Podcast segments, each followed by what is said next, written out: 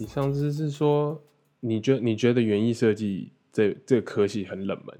对啊，我觉得这科系真的很冷门。主要原因是我在找关于就是我们这科系的资料，在就是比如说我想要去，呃，我想看我想要回台湾发展，或者我想要去马来西亚发展，其实园艺设计都不是常出现在各大学校的科系。那如果如果要你说用很简单的方式，你讲一下园艺设计是怎么样是园艺设计？啊，不，景观设计啊，是景观设计吧？对，对，它景观设计，它景我们叫景观建筑。那我常常跟家里人这么解释，是你想想建筑，你们很明白建筑系是做什么的，然后其实你也蛮明白 urban design，就是 urban design 中文叫社呃，区社区规划、都市规划它，叫社区规划，嗯，对，它叫都市规划。那其实这两者是有非常大的，就是 scale 上 scale scale 上的差距，就是大小，就是你以人为中心点的这个大小去设计的东西，跟你以几百几千万人去设计的一个区域是不一样的。嗯，所以那景观设计呢？它我可以就是它差不多在我的认知上，它就是这个两个的之间，它就是补了这个中间。所以呃我们包括说我们其实这科系也是蛮蛮好玩的。我们这科系它有很多各种不同的领域，你可以去钻研。例如像我个人就喜欢 street design，我喜欢就是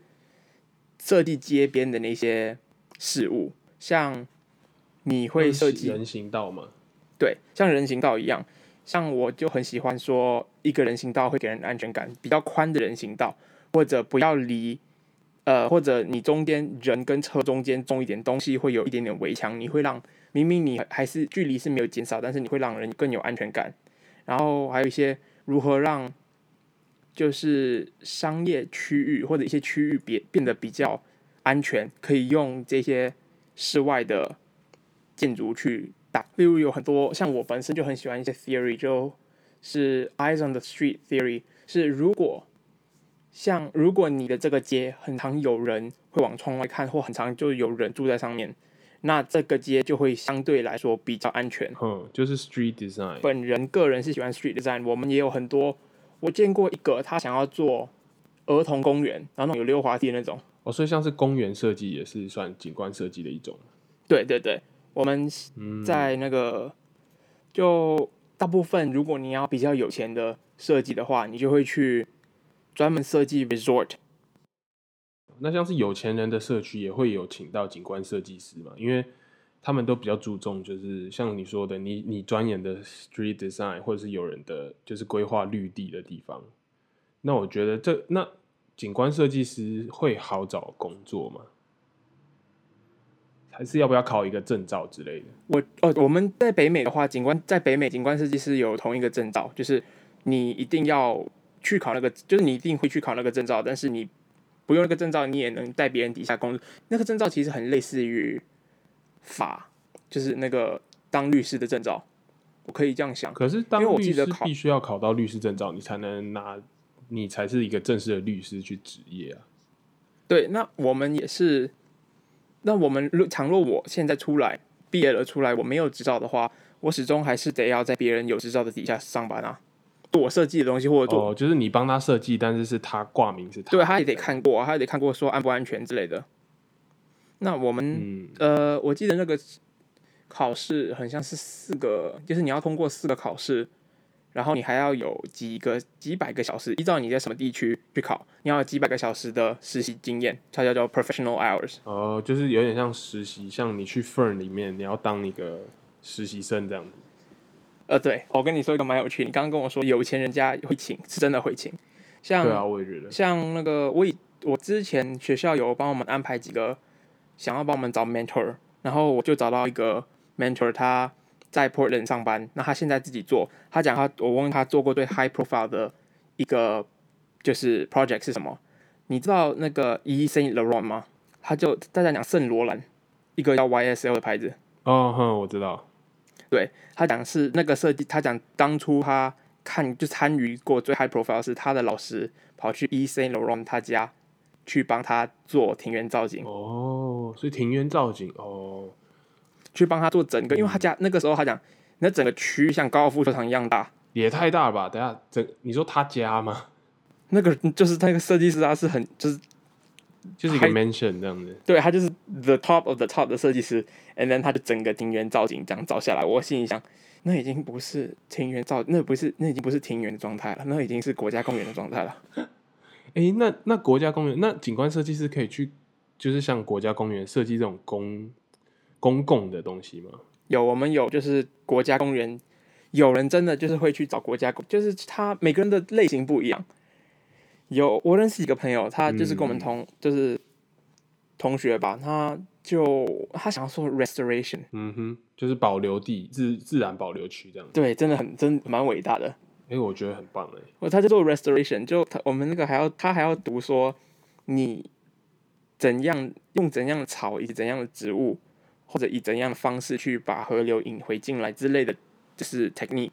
他会预判说怎那些怎样的动物会回到这个区域，然后也有个标准标准预判它的成功率。所以你们也要学，所以像他那种一定也要知道生态环境嘛，所以都要学。哦对啊我们我们课有那种生态学课，就是嗯一整堂课哦，你就在读理论，就是你在读说，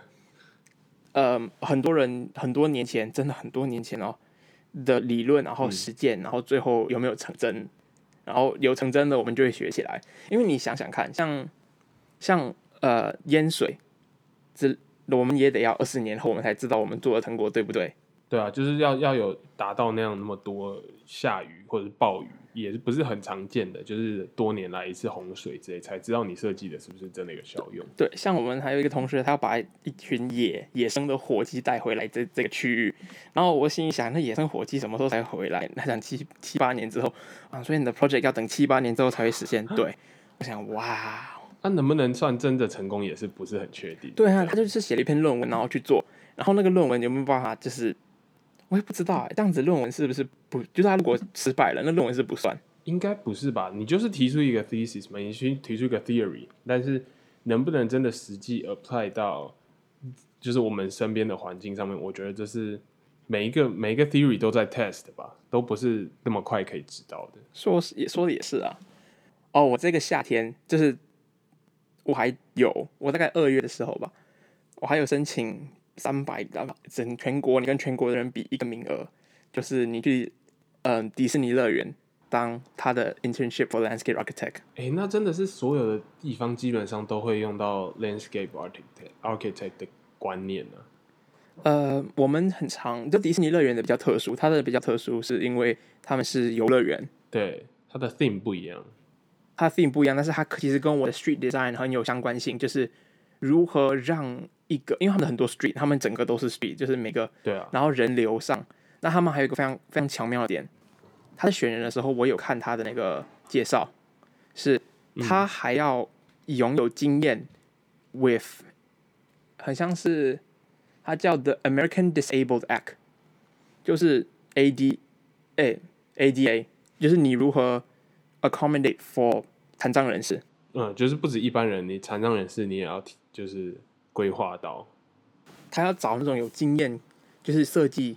连残，就是连残障人士都可以好好享用这个区域的设计的人。诶，那所以像是这样子，但是你没有相关的经验，他他如果要求这样子的话，你就变成是你要要怎么样要怎么样知道这些知识啊？其实就他 The American Disabled Act 是一本书，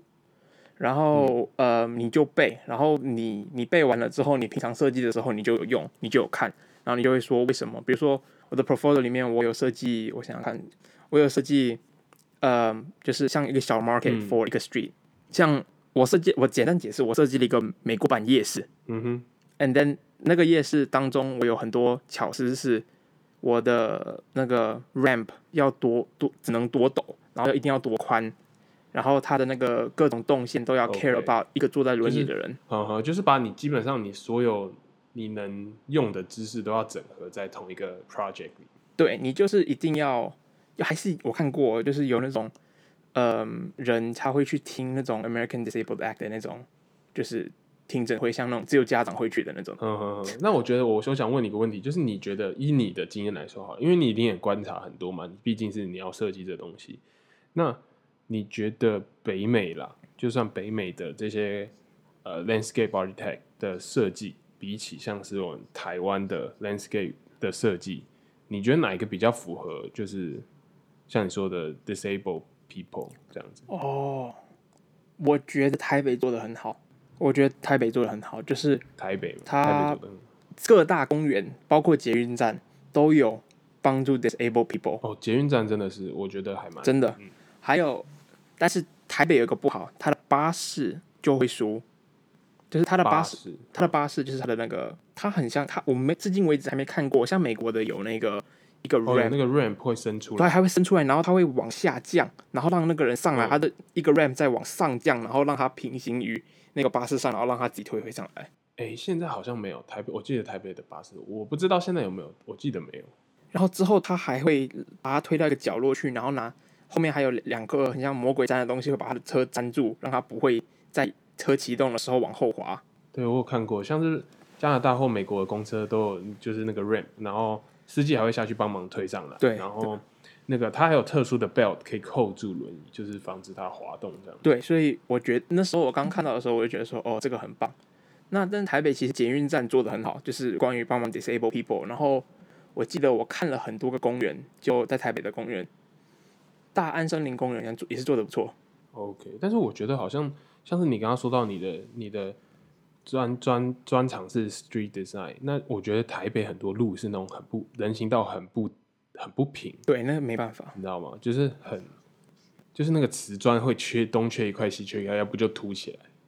但是我觉得我在这边比较少看到这样的情况，其实嗯，其实我觉得光是单从 street design 来说，我觉得台北做的没有比，就是台湾没有做的比较好一点是，它没有真正的人，它很多路是没有真正的人行道，你真的是走在柏油上。嗯，对它只是画了一个哦人可以走这的那种地方。对，它只是用用画的，但是你用画的跟你真的是造，就用不同的材料去做，嗯给人的感受是完全不一样的。那你觉得是我？我觉得有可能是不是因为其实是钱的关系啊？就是执政者有没有投资在这种东西上面？其实我觉得蛮重要。那对你来说，你你未来你会想要在台湾，还是想要在北美做就是 landscape architect？我吗？我本身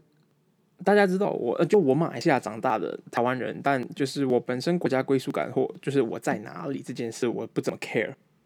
所以我基本上是我第一个看说公司，我如果我可以选我的工作的话，现在我的现在身处身处的状况是我不能选，这这不是我的选择。我现在有什么拿什么，基本上讲很像很秋一样。我可以选哦，去去对吧、去外面上班哦，想去哪里？因为我心想讲的很秋，可以去外面上班。我现在是有什么拿什么了。但是实际上就是这样啊。But，嗯，我吗？我最 care about 是公司待遇，以及它里面内部正常是在做什么。我有我有想过说，像我们有各种大公，我们的光是从 Let's Go Architect 里面就各种大公司，嗯，那些呃公司大到是分布于全球的，像最著名的大公司应该是 Sasaki。那 Sasaki 它是 San Francisco 有一间，New York 有一间，香港有一间，日本有一间。那他们主要就会有个主题。不，他们是专门做 high profile 那个那种 high profile 的呃建建设，像那种这么大的公司，基本上就会他们才有能力去做像奥林匹克那个外面那些造景，就很大那种计划很大大的，就是或者一整个通常是整个 city 会去找他们帮忙。嗯，就是好几可能好几十亿、好几百亿的规划那种。所以你有机会的话，你会比较想要留在这样比较有比较呃怎么说规模比较大的公司啦。是啊，就我有没有？我其实那种公司不会就是收刚进来的人，但有机会的话，我想要去那种公司看看。就是未来你可以想要想要去这样的公司。对，但我的我始终我的兴趣还是在比较小的 scale。你可以你可以从我们对谈当中发现说，我的领域是很冷门，但是它其实很广，因为它从从不同的 scale 上，每个人就做了不同的东西了。对啊，其实分的很细，你都可以去不一样的地方去钻研你的专长。所以我想要做的是 small scale people，like 我喜欢让以个人为单位的去摸索怎样才会让他舒服，在这个空间当中，比起像那个比较一些比较大的人，就是他们的他们想的东西比较大，像那种刚刚我是说 high profile 的那些，像奥林匹克外面那些公园，他们在想说如何让这个动线怎样啊，或者如何让就是怎么样 high efficiency 让人可以流动，然后比较 safe 之类的。然后我比较 care about 个人体验。那我们我觉得可以来聊点别的。哦，好你，讲完你的你的专业了嘛？嗯，那我想说，问你说你在留学的中间呢、你有没有遇到什么让你特别印象深刻或特别好笑的事情？我知道应该应该算蛮多的，但是反正我们也做了很多白痴的事情。但是有什么你觉得特别就是印象深刻的？嗯，什么印象深刻、哦？对啊，或者特别特别智障、特别爆笑的，你感觉？我对你印象很深刻的事情，就是我走在 UBC 校园的时候，那一天你突然打电话给我。就一般来说你你脚断了，你对对对对，你一般来说你不会突然打电话给我。然后我接起来的第一句话就是听到你，诶，你那时候有没有？你你那时候很难过，还是哭，还是太痛了？我忘记我。那时候很伤心，我那时候我那时候很伤心，真的哦，你是哭，对，你是你是在哭。对我呢，我跟大家说重新说一下，OK，so、我我跟 Jackie 就是，嗯，怎么解释？为什么会打电话给 Jackie？主要原因是这样，是当初我刚来美国的时候，我没有接触排球，从来没接触过排球。然后我 Jackie 就是我的室友，然后他就一直撸我，然后叫我去，然后就去打看看，然后他就一直撸，然后我就说好，然后就给他 try 一下，然后他就说，他就他还在那边骗我说打球很很受欢迎，然后我就就被他骗去打球，然后因为打球交女朋友吗？没有，but 那个 but 有球技，然后一练就练两年，两年就变三年，三年打到第四年的时候，我把我的 A 呃 ACL 叫做十字韧带打断了。我觉得你要讲一下你到底是怎么打断的，我觉得大家觉得很可怕，十字韧带是怎么可以弄断？所、so, 我那时候呃有一有一颗球是就排球就会举球，举球就会把球放在空中，然后我们就会 approach 去把那个球扣下来。那在 approach 当中，我的步伐都是对，然后我也正常的扣下来。我在降落的时候，我的脚膝盖没有对准，然后它是我同时做出，因为我下一球我下一个动作是要转身去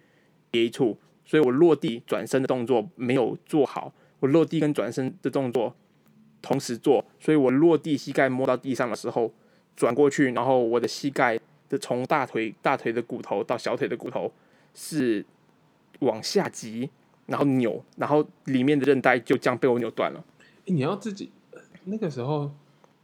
你是有你是有感觉到是不是？我不知道韧带断是什么感觉，就是那个时候我但是你知道惨了，我不知道，我那时候其实不知道，哦，你不知我那时候，不知道惨了。嗯我那时候还很还很随便，就是因为我觉得扭伤嘛，两个星期就好了，一个星期就好了嘛。然后我就那边，然后我知我知道我快不，我知道我有可能不行的时候，是我下一秒要站起来的时候，我的脚不动了。哎、是是是，我我我再厘清一下，就是你从后排跳起来嘛，嗯哼。然后你落地的那一刹，因为我知道你落地就是你太急着要去可能后退或者是转身，对，我在所以你等于是你落地的那一刹那，你的脚还没有完全踩稳，你就想要做转的动作，所以你身体已经往另外一边动，然后一就等于你的膝盖承受了你同时落地加上你要转的那个动作。对，所以我狠狠的把我的韧带转断了。那转断之后，你是马上就跌在地上，还是你就是还是站着？我转断了，就是不就很痛，就一开始就很痛，啪一声很痛。就很像扭到那样，超级痛。哦，没有扭到是呃一体，你转断的那一瞬间，你是一颗很深很深，然后你没有办法知道它在哪里的一个痛，就是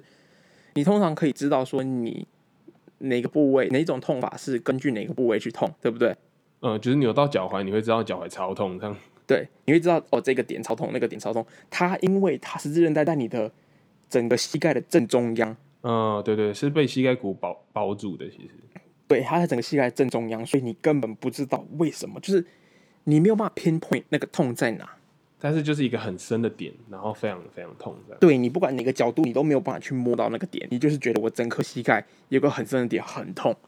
那所以你当下就是倒下去，没办法继续动了，是？我当下就倒下去，然后之后我还没我应该是那时候 like endorphin 就往上冲，然后 adrenaline 就往上冲，然后我没感觉，嗯，我后面很痛，然后一开始很痛，然后后面没感觉，然后起我要起来嘛，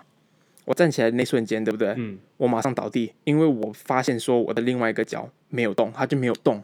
它就不动了。就是感觉是空了，是不是？没有那个东西。呃，我我呢，我这样形容是，那时候我想把自己想成一个傀儡，然后我的左我的左脚从小腿以下那个线的，线被剪掉了，嗯，我我脑袋给它发出讯号，但是它不动，哎、好可怕哦，然后就是有一种，嗯，有一种很空虚的感觉。我脑袋给他发出讯号，但他不动，然后他在我，然后我的身体因还是我脑袋还没有跟上，那时候我那时候站起来的时候，我还可以，我以为就是你的脑袋还有画面说你的脚还在就是在移动，就是在移动啊，但是你的脚却没有真的去行动，就是你的脑袋的印象跟你现在现实当中已经有有很大的差距了。就是很哎、很，我的我知道那种感觉，就是你你 supposed to 哦，我知道我知道怎么形容了，就像是你走那个电扶梯有没有？嗯，你走一个很长的电扶梯，走走走，突然到平面的时候的感觉，你你的脑袋会觉得还在那个电扶梯上，对。但是你实际上是没有办法，就是会有一个落差，但是你的电扶梯坐了二十年，你至今为止还没有停过。然后它突然就停掉了，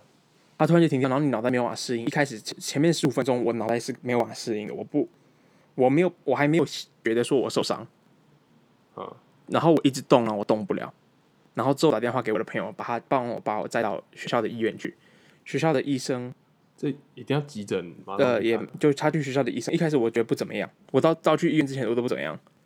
然后我们学校是嗯 University of Oregon，它很大很大的一个运动学校，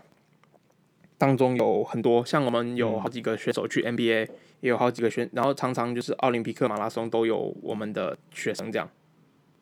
所以，然后我们的 football 也是很强，所以我们那边的运动科的，就是那种它叫做 skeletorial muscle and skeletorial 的医生很还蛮多的。有点像运动防护治疗的对那种，他拿起我的脚的那一瞬间，他把他一个特特定的角度，他把我的大腿骨从下面，他从我的 hamstring 把它往上抬，那时候我是躺着的，然后我的脚是一个大概一个三就六十度，然后他把我的小腿的小腿肌往外拉，然后我的小腿肌生生的真的是被他往外拉，我的我的膝盖那一瞬间就脱臼了，他就只是这样子，他就脱臼了。所以他他没有东西牵着，他就是直接摸一下，他就就就就掉了，膝盖就掉了。没有膝盖就掉了，他没有东西牵着啊，那时候。然后我的，然后他他一开始也是蛮惊讶，但是他看了一下，我很我的身体很 flexible，所以我的脚直伸直可以超过一百八，是可以 negative five 的。然后他他往外拉的时候，因为我太 flexible，他就拿出来然后放回去，就很像他把你脚折了，然后再放回去，他就看 我就看眼睁睁看着，哎，怎么掉了？就是这个不对，这个不对，it shouldn't be there. Like 它比它比应该的区域再出来很多，它没有整块拿下来，但是它已经出来很多，它已经出、已经出来很多了，已经已经深深的就是一块从没有看过的东西，那个形状是我没有看过的形状，对啊，那时候超化的，而且你还不痛，你会觉得然后它不痛那时候我都不痛，但那时候我很怕，还没有来，那个 adrenaline 一消你就会痛爆，对，因为那时候我 adrenaline 一直往上飙，然后之后我过几天，我记得我过了两第二天吧，然后我慢慢的 adrenaline 往往退掉，然后我慢慢的去理清，说我到底怎么了？医生告诉我你怎么了？他说你的，然后我他也马上帮我约要去做 MRI 断层扫描，然后的时候我就打电话给 Jackie，你就那时候理解，就是脑袋已经知道这个不简单了，我理解，对我理解事情的重要性。然后我上网查了一下，然后我就跟 Jackie，就是我打电话给给你，然后我就跟就很，我就很伤心的时候，真的很伤心，就觉得说，like 我喜欢这个 sport，我真的喜欢这个 sport，嗯，然后不是不是因为你把就你把我带进来，不是因为只是你，我是觉得这个 sport 真的很不错，是它是个团体 sport，它虽然嗯要入门的时候要练真的很久，but 然后这些新手不是 the best sport，but 你一旦进去了你就出不来了。然后那一瞬间我知道我已经没有办法像以前那样了，嗯，然后我知道我就就这样了，就就然后至今为止，现在已经过了一年多，他还是这样，就我没有办法像以前那样有跳。那做手术跟整个恢复的过程，我觉得我已经蛮幸运的，在这里，就是我幸好我去这间学校，因为他的呃 physical therapy therapist 有很多个，真的很多个。呃，那时候我打电话给你，我跟你说什么？我哭着跟你说，我跟你说打完了。你跟我说，你跟我说你脚断掉，然后我就觉得你在你在跟我开玩笑嘛？什么意思？就是我不太懂，就是我脑袋没有办法连接，就是你突然跟我讲这是什么意思，你知道吗？我就想说，好，脚断掉，脚断掉是怎样断掉？车祸断掉还是什么意思？然后你后来跟我讲说，应该是你的膝盖的 ACL 断，是韧带断掉。对，然后我那时候就大概有，我也开始慢慢的，我的脑袋有接受到，哈，为什么会这样？因为常常听到很多 ACL 断掉，其实是它不是一个很 rare 的东西，但是它是一个很严重的运动伤害。对，就一旦很像就是就真的报销了，你就报销了。像就你不会回到以前那样的，哪怕你就算就是非常努力的复健，然后你可能可以回到运动场上，但是你的表现永远不可能对是以前那还有一件很困难的事是，我还没有我还没有走出来，是医生跟我说你好了，我不相信我好了，我有 mental block，我脑袋还是很怕，就是我没有办法去做出动作，像所以动当你做出跳跃性的动作或者 explosive 的动作，你下一个动作你是有 muscle memory 有记忆的，对不对？然后你要很 confident 去做，这样才安全。然而我每个动作都担心，我每个动作都怀疑，所以我每个动作都可能不是做的最好的。这个其实也是一个，就是运动员受伤之后需要很很难去跨越的一个心理障碍吧。对这个心理障碍，就哪怕你今天是身体已经好了，但是你的心理是，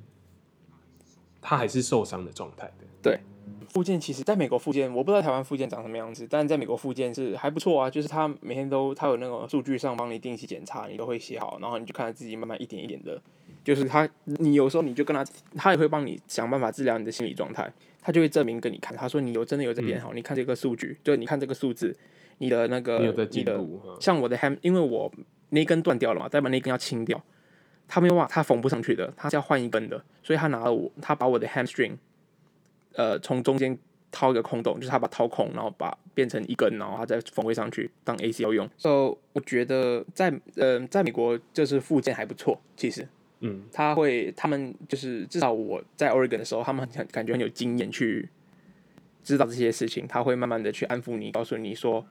去带领你说你真的变好了，你没有就是你不会永远都这样。因为我觉得他们也知道，哪怕你就算身体是好的，完完全百分之百就是可以了，但是你的 mental status 是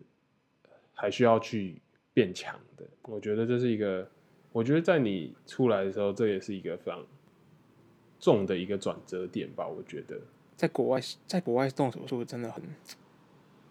不清楚，对啊，很麻烦啊。因为我们基本上不会想要去遇到这样的事情的，对但是真的遇到了，我觉得对你来说也是一个总的来说看起来是一件表面上看起来是一件坏事，但是我觉得你应该也是你你变得很 strong，就是不管是 mental 还是你的 physical，你都必须要去 endure 这样的伤害，然后变得更好。是啊，但哎呀，我也不清，哎，是啊，我觉得我老爸，我记得我老爸跟我说什么，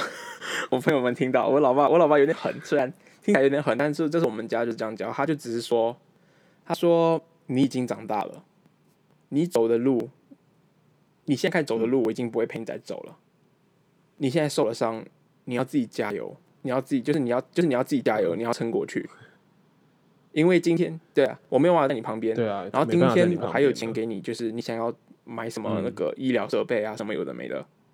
就你都不用 care，你只要好好把自己伤养好就好了。嗯。我觉得这是一个大家都需要的具备的一个心理，不是不是你都可以遇，不是常常会遇到这种担心，但是我觉得遇到了真的会让你，而且是你是自己一个人，你必须要变得更强，你才会走出这样的东西。然后你刚刚说到那个，什么？我就想起来，你跟我医疗医疗器材，你跟你爸说你要买霹雳轮椅，对，我要买霹雳轮椅。我跟你说，那时候我真的是真的是我弄拐，我用拐杖用半年哦，就是那把拐杖那边。等一下，等一下，等一下，这边我要再说的是，我像 你那时候也是突然打电话来说，然后你打电话，我就接起来，然后你你知道你劈头就跟我说我要买霹雳轮椅，我这是我没头没尾，然后你跟我讲说哦我要买霹雳轮椅，我说那是什么智障东西？我先跟大家解释那个故事来，那故事长这样。我那时候断了，我还我就是我一定要去拿拐杖嘛。那美国哈，它这种非就是生命危险的手术要排很久，真的要排很久，一两个月之后，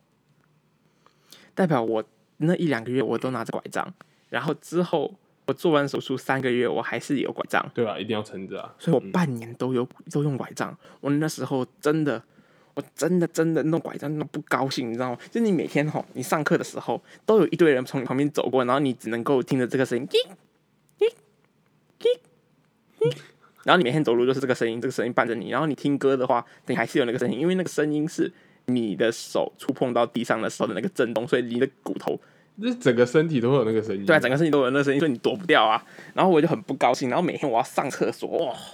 跟你说，我起晚上起来要尿尿去上厕所的时候，我在那摸黑找拐杖，你说多多惨。然后那时候我就心想，我真要跟我爸说，我买轮椅，然后不要我不要买普通轮椅，我要买霹雳轮椅。那种上面有马达的，然后是老人家开的那个，可以开出 Deja vu，Deja vu，I've seen this place before，higher in the。不是你跟我说那个霹雳轮椅，你跟我说那霹雳轮椅还不是一般一般电动轮椅，好不好？你不是跟我那说那个速度可以到四十迈？对，那速度可以到四十迈哦。我不知道网络四十迈是一台小就是车子跑的速度，那东西是 gasoline，它放 gasoline 的。我上网找哦，我那时候真的是听你讲，我真的是觉得你很，你真的是要买那东西，你知道吗？你真的超想，真的我超想买。那时候我真的超想买，可是那东西要一千多两千块。不，我跟你，我那时候刚看到的时候，I'm like，this wheelchair has a seatbelt. I'm like, ooh, ooh，呀、yeah,，当你当你 like 当你是轮椅的时候，然后你上面有安全带的时候，you 什么时候会看到轮椅？You know shit's gonna go down. Shit's gonna go down. He's like, buckle up. I'm in a wheelchair. Buckle up, boy. It's gonna be a bumpy ride. 呃，对，所以你就是手手上有一个那个操控器，然后你就可以让它冲来冲去。对啊，然后旁边那个人说：“Don't drive so fast, you might break a leg。”哈哈，bitch。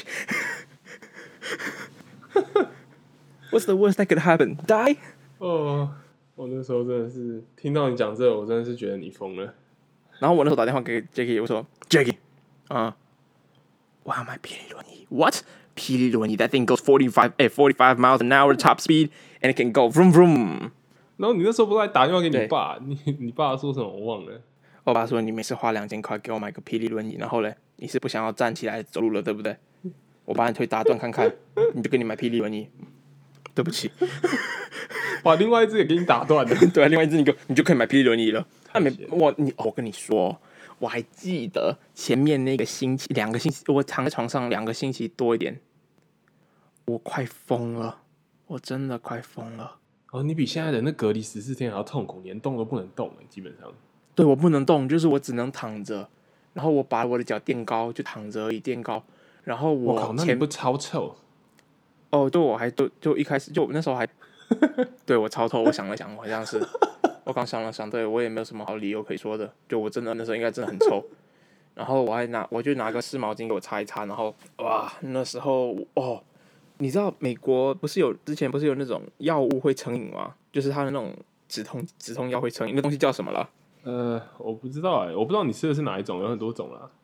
我吃的那个是最强那个，就是真的是药物成瘾性，基本上不是呃你